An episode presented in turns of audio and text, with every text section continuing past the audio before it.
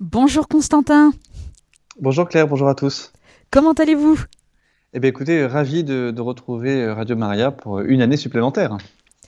Nous sommes ravis, nous aussi. Et alors, donc, nous prenons un petit peu d'avance pour France catholique. Donc euh, là, vous allez faire un petit peu euh, une, euh, une avant-première particulière. Donc, vous allez nous parler un petit peu plus de manière globale de la revue France catholique. Donc, en particulier, cela peut intéresser les nouveaux auditeurs qui nous rejoignent. Alors, Constantin, nous commençons. Pouvez-vous nous présenter en quelques mots France catholique? Oui, alors l'exercice est, est, est, difficile parce que France catholique est une revue qui va fêter euh, en 2024 son, son, centième anniversaire, donc c'est vraiment une histoire centenaire euh, que possède euh, ce magazine. Euh, pour le dire en quelques mots, France catholique, c'est donc un, un, hebdomadaire qui a été fondé euh, en 1924 par le général euh, de Castelnau. À l'époque, il s'agissait de lutter contre ce qu'on appelait le cartel des gauches qui voulait mettre en place une politique anticléricale. Alors c'est un journal qui a ensuite traversé les, époques, les, les, soubresauts de l'histoire de France et de, l'histoire de l'Église, mais pour essayer de, résumer ce, siècle d'histoire et les années à venir, euh, on, peut dire que la ligne éditoriale de France catholique, c'est d'ailleurs le slogan du journal, c'est de donner des racines au futur. Pour le dire autrement, il s'agit de faire découvrir au lecteur, euh, faire découvrir ou d'ailleurs faire redécouvrir les richesses euh, que représentent ces 2000 ans de foi chrétienne en France et partout dans, dans, le monde, hein, puisque euh, catholique veut, veut, bel et bien dire universel, donc faire découvrir ces, richesses de 2000 ans d'histoire pour nourrir la réflexion sur euh, la culture, sur la politique, euh, mais aussi évidemment sur la foi personnelle de, de chacun.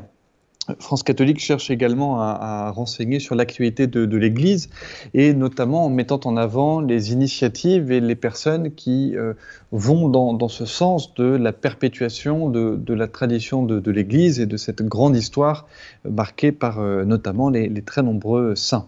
Alors c'est un magazine qui s'attache à proposer donc de l'actualité, notamment à travers un, décryptage de l'actualité euh, politique, internationale, sociale, économique, et puis également un, dossier principal. Nous proposons aussi un cahier central, hein, quelques pages, quatre pages pour être exact, euh, au cœur de France catholique, un, un cahier pour les, enfants qui leur permet tout à la fois de préparer la messe du dimanche et puis aussi chaque semaine de découvrir un saint, euh, un saint de la semaine ou bien une grande fête, notamment une grande fête mariale euh, de la semaine. On propose aussi des pages esprit, c'est-à-dire des pages vraiment purement spirituelles, et puis évidemment des pages culture où euh, nous évoquons euh, notamment les expositions, euh, les livres, le cinéma, euh, voilà, entre d'autres sujets. Je précise évidemment euh, que c'est un journal qui s'adresse à tout le monde.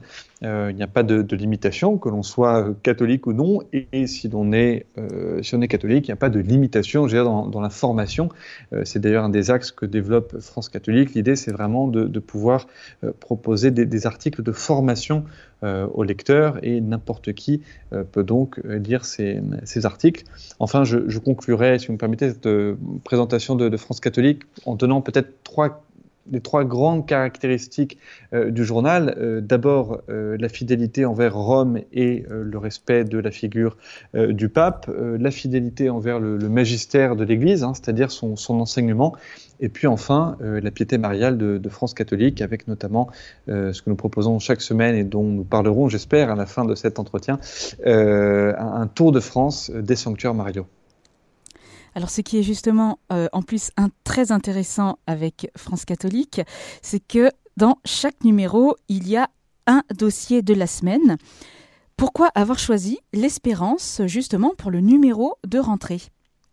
Eh bien, euh, tout simplement parce que la, question du, sujet donc, que l'on met en avant chaque semaine euh, eh bien, se posait euh, cette semaine de, de, manière pressante parce que c'est le numéro de rentrée. Et donc, euh, il fallait mettre en avant un sujet sous lequel placer euh, l'année qui s'ouvre, qui est euh, l'année l'année scolaire, l'année qui vient. Et c'est donc pour cette raison que nous avons choisi de mettre en avant l'espérance. Alors, l'espérance, c'est une des trois vertus théologale avec euh, la foi et la charité. L'espérance, c'est, euh, comme disait saint Thomas d'Aquin, euh, l'attente incertaine de la béatitude à venir. Alors, nous, nous expliquons dans dans France catholique, à travers notamment un article de Guillaume Bonnet, qui est une plume régulière de France catholique.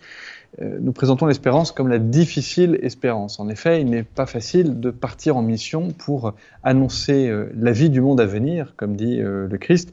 C'est pas facile de partir en mission pour annoncer cela alors que le monde est marqué tout de même par une très forte désespérance. Et la mission est d'autant plus compliquée euh, que l'espérance est une vertu particulièrement euh, antimoderne, puisque depuis les Lumières, euh, l'espérance est devenue la foi dans le progrès matériel. Et d'ailleurs, cette dissociation entre l'espérance surnaturelle et l'espérance dans le progrès matériel, eh bien, c'était le terreau des pires horreurs. on peut citer par exemple le paganisme nazi ou le matérialisme communiste. Euh, bref, notre société aujourd'hui euh, place la jouissance immédiate et matérielle, euh, matérialiste même, de la vie en, premier chef de, ses priorités. dès lors, venir parler de l'espérance surnaturelle est une mission qui peut sembler quasiment impossible. Mais il faut tenir, hein, c'est ce que racontent les différents intervenants d'Enfance catholique dans nos articles cette semaine, en citant notamment le pape François, hein, qui explique que l'espérance, c'est la capacité de croire en l'impossible, pour le dire autrement, de croire en ce qui nous paraît fou. Et que même quand tout va mal, il faut regarder les difficultés, mais garder l'espérance. Euh, dans la nuit, euh, dit le pape, Dieu maintient sa promesse. Et c'est pour cette raison que, pour éclairer le lecteur, euh, France catholique propose cette semaine également une interview de frère Robert, qui est un moine bénédictin au, monastère du, Barou, et qui a écrit sur Bernanos, qui a écrit un livre qui s'appelle Bernanos, maître spirituel, hein, publié aux éditions Sainte-Madeleine. Il nous propose quelques belles citations de, Bernanos, qui explique que l'espérance, c'est le désespoir surmonté, ou Bernanos toujours, qui explique que les optimistes sont des imbéciles heureux, les pessimistes, ce sont des imbéciles malheureux.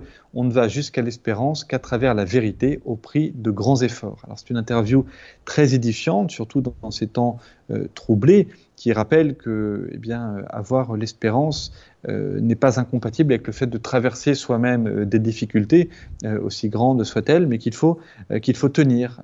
et ce frère Robert du, Barou nous rappelle que Bernanos exhortait ses lecteurs à ne pas oublier que leur dessein ne passe jamais et que c'est à chacun, par sa conversion personnelle, de hâter leur dessein.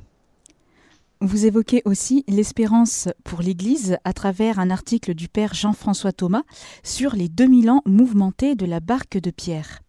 Oui, parce que comme euh, nous le disions en début de, cette émission, euh, France catholique présente euh, l'actualité de l'Église et puis essaie d'avoir une, vue plus surplombante pour, pour essayer de voilà, voir d'où vient l'Église et peut-être essayer de, voir où va l'Église. Alors effectivement, la barque de Pierre euh, ne navigue pas sur un long fleuve tranquille et en 2000 ans d'histoire, euh, il y a eu un nombre euh, très important de persécutions, d'hérésies, de schismes et pourtant l'Église reste debout et c'est le panorama que dessine le père Jean-François Thomas dans, son article, qui lui aussi est une plume euh, régulière euh, dans France catholique et qui est d'ailleurs euh, très apprécié des, lecteurs pour sa capacité de, synthèse. Et nous lui demandons souvent de, nous écrire des, articles pour voilà, brosser en deux pages, trois pages, quatre pages parfois plusieurs, plusieurs siècles d'histoire euh, de l'Église. Donc ceux qui découvriraient euh, France catholique découvriront cette plume régulière qui,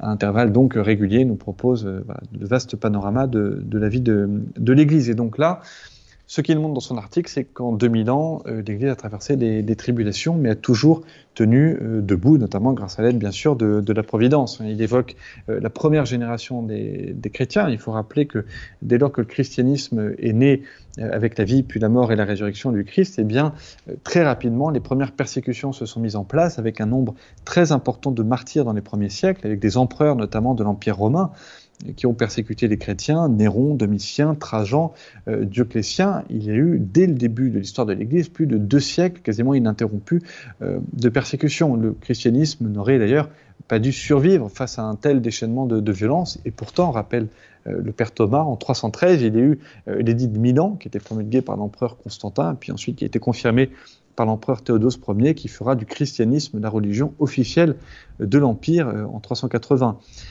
il y a eu à la suite de l'Empire, il y a eu bien sûr la chute de l'Empire romain, il y a eu la multiplication des hérésies, mais là, il est intéressant de constater que l'Église a pu compter sur le secours des saints euh, pour vaincre ces hérésies, notamment Saint François d'Assise, Saint Dominique, Saint Thomas d'Aquin, Bref, rappelle le Père Saint Thomas, dans les temps de crise, il faut toujours se rappeler que l'action des saints est déterminante. On peut aussi citer, parce que le Père Thomas le fait dans son article, 1551, l'excommunication de Luther et la naissance du protestantisme, face à cette crise majeure dans l'histoire de l'Église, eh bien, euh, Rome euh, a répondu en convoquant le, Concile de Trente, qui a provoqué un véritable renouveau dans l'Église, euh, avec une apparition d'une flopée d'ordres religieux, soit une apparition de, nouveaux ordres ou d'ordres réformés. On peut citer par exemple bah, la réforme du Carmel, justement à cette époque. On peut citer l'apparition de la Compagnie de Jésus, hein, qui, sont donc les jésuites. Euh, et il en va de même pour les, siècles qui suivent.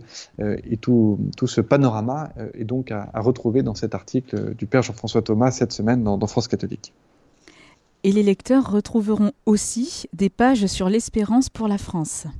Oui, parce que le magazine s'appelle euh, France catholique, donc nous parlons évidemment euh, de, l'Église, mais aussi euh, de la France, puisque dans, le journal, nous avons un cœur de ne pas cloisonner les problématiques, nous avons un cœur de ne pas penser que le spirituel n'a rien à voir avec le temporel, inversement. bref, pour le dire plus simplement, nous cherchons le politique dans le spirituel et le spirituel dans le politique. Et c'est la raison pour laquelle euh, nous avons ouvert cette semaine nos colonnes à Xavier Lemoine, qui est maire euh, de Montfermeil, dans la, banlieue parisienne. Euh, lui, il explique que l'espérance, c'est faire confiance à la Providence tout en accomplissant son devoir d'État. Alors très concrètement, ce qu'il nous propose, c'est un, témoignage très très riche, très concret, puisque Montfermeil est une ville qui se situe donc dans le département de la Seine-Saint-Denis, avec euh, on imagine bien euh, les problématiques nées euh, à l'immigration et notamment cette question comment donner l'amour de la France à une population qui vient d'ailleurs. D'ailleurs, est-ce seulement possible, hein, puisque c'est ce qu'on entend dans la bouche de, certaines personnes Oui, répond Xavier Lemoine, il faut intéresser ces populations au beau car ce sont des personnes qui, comme tous les hommes, ont soif de beauté. Et il évoque notamment, euh, pour être très concret, par exemple, une sortie euh, municipale organisé avec une partie euh, des habitants de, Montfermeil en direction de Chartres et de sa cathédrale, alors que même euh, qu'une partie, une très large partie euh, de ces personnes qui sont allées à Chartres ne sont pas catholiques, beaucoup sont, musulmanes, appartiennent à, à des cultures notamment africaines. mais, explique Xavier Lemoine, c'est en conjuguant la fermeté et la générosité, notamment à travers la, la mise en avant du beau, c'est en conjuguant la fermeté et la générosité que nous pourrons déjouer les pièges euh, de la partition. Euh, voilà pour l'interview de, Xavier Lemoine qui propose de surcroît tout un, développement sur son approche surnaturelle euh, de la politique. Et ce qui est assez assez beau, assez édifiant, c'est de constater que cette approche surnaturelle de, la politique d'un maire qui, d'ailleurs, ne se cache pas de sa foi catholique, hein, puisqu'il rappelle qu'il a perpétué une habitude euh, qui a été euh, lancé par le, précédent maire de, de, Montfermeil. Alors quand on, quand on entend voilà, ce que je vais dire, on peut tomber de sa chaise tant cela nous, peut nous paraître éloigné euh, de la vie politique française actuelle, mais Xavier Lemoine explique que chaque année, il renouvelle la consécration de la ville de, de Montfermeil Fermeil au Sacré-Cœur de Jésus. Euh, voilà, donc c'est une interview passionnante qui montre comment un, élu peut articuler euh, les notions euh, de foi, les notions de, de, surnaturel avec la politique et ce que ça a de, de plus concret. tout cela donc à, retrouver dans le France catholique de cette semaine.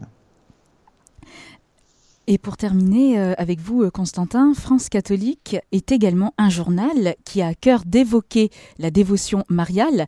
Vous proposez chaque semaine un tour de France des sanctuaires mariaux, c'est ce que vous avez dit au début de cette émission. Et cette semaine, vous nous emmenez en Moselle. Oui, à Notre-Dame euh, de Saint-Avold. Alors c'est toujours fascinant parce que chaque semaine, un lecteur régulier de, France catholique, puis j'espère ceux qui nous découvriront, qui auront, euh, qui auront jeté un coup d'œil dans les archives du, journal, euh, on découvre que la France est vraiment un territoire qui est mais rempli de sanctuaires mariaux et de lieux dédiés à la Vierge. Et chaque semaine, chaque département dans notre Tour de France, eh bien, on découvre toujours un sanctuaire marial qui a toujours une très très riche histoire. Et cette semaine, c'est une très belle, très belle histoire parce que c'est un sanctuaire qui a été euh, porté à, bout de bras par, euh, par un curé. Euh, qui est l'abbé l'abbé Lemire. et cette histoire est, très belle, puisqu'au début, c'est un simple, un simple oratoire qui date du XVIe siècle, qui été fondé alors par les bénédictins, après la découverte d'une statue de, de, la Vierge, il y a une série de miracles qui se produit dans ce simple oratoire et très rapidement, comme dans beaucoup, beaucoup d'histoires de, de, de, sanctuaires, eh très rapidement, les pèlerins se pressent dans ce simple oratoire, euh, tant et si bien que l'oratoire devient une chapelle au XVIIe siècle. Cette chapelle va être détruite à la Révolution française, mais la statue, elle, euh, va euh, rester intacte. Et pour vous donner un, ordre d'idée, la, ferveur est telle que les pèlerins, après la destruction de la Révolution, euh, continuent de venir et viennent prier euh, sur les ruines, sur les ruines même euh, de, cette chapelle. Donc le, succès est tel que le curé de la fin du XIXe siècle, qui est donc Georges-Auguste Lemire, lance un grand projet de construction en 1890. Et c'est ainsi que l'édifice renaît de, de, ses cendres. il y a même 5000 fidèles sont présents à l'inauguration. Mais l'abbé Lemire euh, veut plus, il veut encore plus pour la Sainte Vierge, et c'est pour cette raison qu'il souhaite un sanctuaire euh, pour elle.